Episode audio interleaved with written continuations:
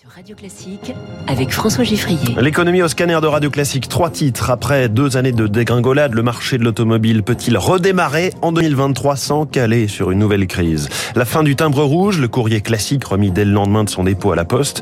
Et puis les pétillantes ventes de champagne en 2022. Une excellente année, notamment à l'export pour le vin le plus connu au monde. Premier invité dans quelques minutes, un profil inhabituel dans comment j'ai réussi. N'est euh, ni entrepreneur, ni start-upper, ni même étudiant plein de projets ou encore artiste, puisque c'est un éboueur que je reçois, pas n'importe lequel bien sûr, un homme au succès fou sur les réseaux sociaux, où des millions de Français suivent son quotidien. Ludovic Francéchet vient de publier un livre plein d'optimisme et de concret. Il vient nous en parler à 6h45. Radio classique. À l'heure où certains Français dormaient déjà et où beaucoup d'autres faisaient encore la fête, 1h43 du matin, hier 1er janvier, les chiffres des immatriculations de voitures en France de l'année écoulée étaient publiés.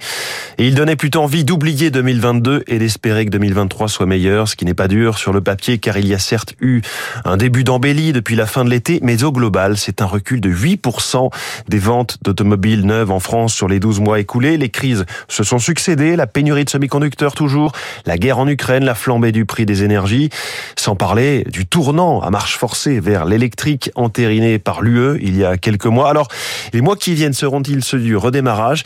Eh bien, pas forcément, hein, estime François Roudier. Il n'est pas très optimiste, lui, pour le porte-parole de la plateforme automobile française. C'est surtout une année d'incertitude, encore une fois, qui se profile on est sur des marchés qui ont chuté en volume. Par rapport à 2019, le marché français a perdu plus de 30%. Mais en valeur, ce marché est plutôt positif. Ce qui est plus problématique, c'est que les crises se superposent. La crise des semi-conducteurs reste entière. Les coûts des matières premières augmentent terriblement. L'énergie, c'est un yo-yo des prix du gaz, pas vraiment favorable à une bonne planification. Donc, quelle va être la nouvelle crise de 2023, puisqu'on en a quasiment euh, une ou deux chaque année, on va être très prudent sur 2023. Euh, Et illustration des grands bouleversements du secteur automobile, ce chiffre, plus d'une voiture neuve sur cinq vendue est électrique. Alors on le précise, 13% c'est du totalement électrique, mais avec les hybrides, qui commencent d'ailleurs à reculer, on atteint au total 21% des immatriculations. Par ailleurs, et c'est la conséquence du ralentissement du marché du neuf, celui de l'occasion automobile a tourné au ralenti, moins 13% de ventes par rapport à 2021, qui était certes une année record mais on retombe tout de même en 2022 au niveau de l'année 2009. Toujours à propos d'automobile, depuis hier, vous l'avez peut-être déjà remarqué, les prix à la pompe ont connu un petit bond de 10 centimes. C'est la fin de la fameuse ristourne qui s'appliquait à tout le monde. Désormais, l'aide carburant prend le relais à destination des travailleurs les plus modestes qui utilisent leur voiture pour euh, se rendre au travail. Un chèque de 100 euros pour 10 millions de Français selon le gouvernement. Comment cela fonctionne? Mode d'emploi signé Eric Cuoche. Pour obtenir ce chèque, d'abord, il faut avoir une voiture ou un deux roues et l'utiliser pour se rendre sur son lieu de travail. Ensuite, il y a des plafonds de revenus à respecter. Par exemple, pour une personne seule, il ne faut pas dépasser 1314 euros mensuels. Ce seuil passe à 3285 euros pour les couples avec un enfant. Ces barèmes sont à retrouver sur le site service-public.fr. Si vous remplissez ces conditions, vous pouvez faire une demande sur le site des impôts. Il vous sera demandé votre numéro fiscal, votre plaque d'immatriculation, votre carte grise et déclarer sur l'honneur que vous utilisez votre véhicule pour aller travailler. L'aide de 100 euros sera ensuite versée directement sur votre compte bancaire une semaine après. À noter qu'il s'agit d'une aide par personne et non par foyer et elle est cumulable avec les autres aides en place comme le chèque énergie ou encore le chèque chauffage bois. Cela devrait toucher 50% des Français les plus modestes qui possèdent un véhicule. Éric Cuoche, autre coup dur pour le pouvoir d'achat et ça va se faire sentir très vite. Le prix du gaz augmente ce mois-ci pour les ménages qui sont au tarif réglementé.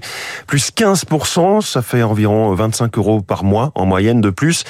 Et nous avions perdu l'habitude hein, de ces hausses puisque les prix avaient été bloqués depuis novembre 2021, euh, date à laquelle le gouvernement avait décidé ce premier bouclier tarifaire. Il demeure ce bouclier, mais avec donc une hausse de 15%. Il s'agit de limiter un peu l'impact pour les finances publiques et d'inciter les Français à diminuer leur consommation.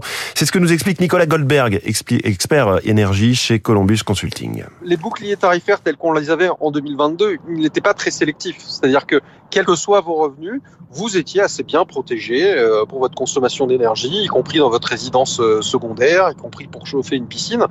Là, l'idée, c'est de dire, on laisse courir le signal prix, c'est-à-dire qu'on laisse les factures augmenter pour envoyer un signal d'économie d'énergie, et ça s'accompagne toutefois de chèque énergie pour les plus défavorisés, pour dire, on sait que vous, vous faites déjà des efforts parce que l'énergie, ça compte déjà beaucoup dans votre budget, c'est beaucoup des dépenses contraintes, et donc on vous aide avec des chèques énergie. C'est euh, une manière d'aider les Français, mais de façon plus ciblée. Il y a également une série de nouveautés euh, fiscales en 2023 et vous en retrouvez d'ailleurs les principales dans un article du Figaro. La fin de la taxe d'habitation sur les résidences principales, elle restait euh, encore pour les 20% des ménages les plus aisés, elle disparaît. Mais sur les résidences secondaires, elle demeure. La taxe foncière, elle, augmente nettement, 7%, sans compter les éventuelles hausses décidées euh, par un certain nombre de communes. C'est donc parfois beaucoup plus. À Paris, plus 50% par exemple. Et puis le crédit d'impôt sur les services à la personne, il va être un peu mieux encadré, mais les montants ne changent pas. autre nouveauté de cette année 2023, la fin du timbre pour les courriers urgents, le timbre rouge, euh, qui permettait de s'assurer qu'une lettre arrive le lendemain. Elle est remplacée par une solution numérique. Il faudra désormais taper son courrier sur le site de la Poste, une transformation en profondeur hein, qui doit permettre au groupe La Poste de faire des économies. Zoé Pallier. C'est une réponse aux nouveaux usages, justifie la Poste. Parmi les lettres envoyées par les Français, la part du courrier urgent s'effondre, plus facilement remplacée par des échanges numériques, explique Jean Launay, ancien député et auteur d'un rapport sur le sujet. Entre 2008 et 2020, les volumes de courrier ont été divisés par 2,3 globalement. Et sur la même période, les volumes de courrier distribués en J plus 1 ont été divisés par 10. Pourtant, l'acheminement du courrier prioritaire coûtait toujours plus de 100 millions d'euros par an à la Poste. C'était euh, un réseau aérien de quatre avions, un réseau rapide routier avec euh, un taux de remplissage de plus en plus faible. Le timbre rouge à 1,43€ n'est donc plus vendu, mais un nouveau petit carré turquoise fait son apparition au coin des enveloppes, 2,95€ pour les courriers importants avec notification de suivi et réception dans les deux jours.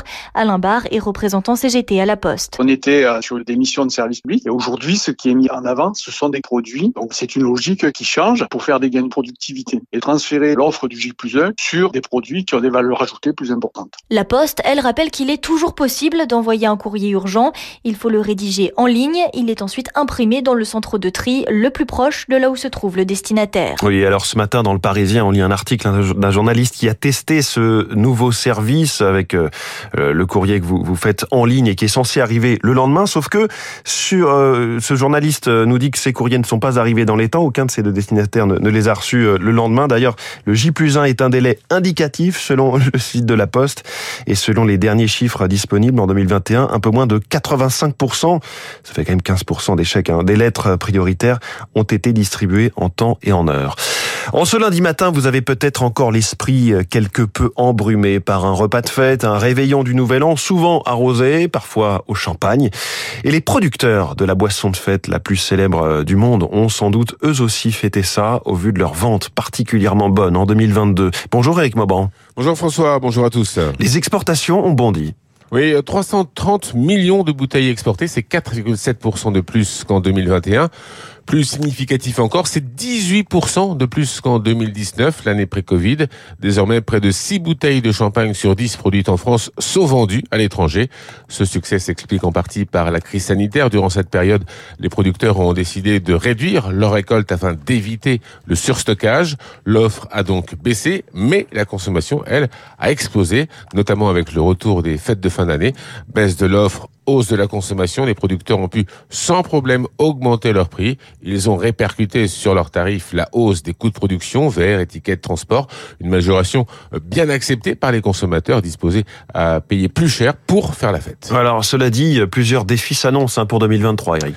Effectivement, François, il va falloir s'assurer que la hausse des prix n'aura pas à plus long terme une influence sur les ventes aussi bien en France qu'à l'export. La filière va devoir également travailler sur son ambitieux plan de développement durable avec un objectif zéro carbone d'ici à 2050. Enfin, autre défi de taille, l'emploi. Les producteurs vont devoir attirer les vendangeurs en proposant notamment une nouvelle offre d'hébergement et en communiquant davantage sur l'attractivité de leur région. Merci beaucoup Eric Moment. Le boom du champagne en 2022, on y revient avec David Barou dans son décryptage tout à l'heure à 8h-5.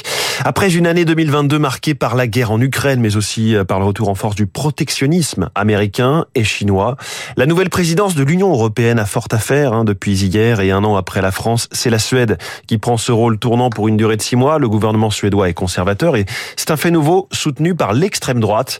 Il a décliné ses priorités jusqu'à l'été, Victoire Fort. Le plus gros des dossiers, maintenir l'unité européenne face à la guerre en Ukraine, avec toujours la même ligne de conduite pour l'UE, accroître le soutien économique, militaire et humanitaire. Les Suédois axent leur présidence sur la sécurité du continent, priorité d'Ulf Kristersson, le Premier ministre. L'Europe de la défense est un serpent de mer et la présidence suédoise veut accentuer la lutte contre le crime organisé transfrontalier. Ulf Christensen veut aussi donner un accent libéral à sa présidence et promouvoir le libre-échange contre le réflexe protectionniste. Sur ce point, il devra composer avec le couple franco-allemand qui fait entendre un autre son de cloche.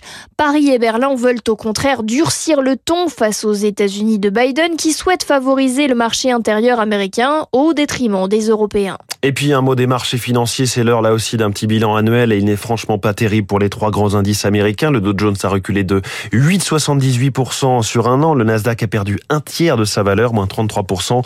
Le S&P 500 a perdu 19%. Mauvaise année aussi pour le CAC 40 à 9, à un recul hein, de 9,75% euh, sur un an.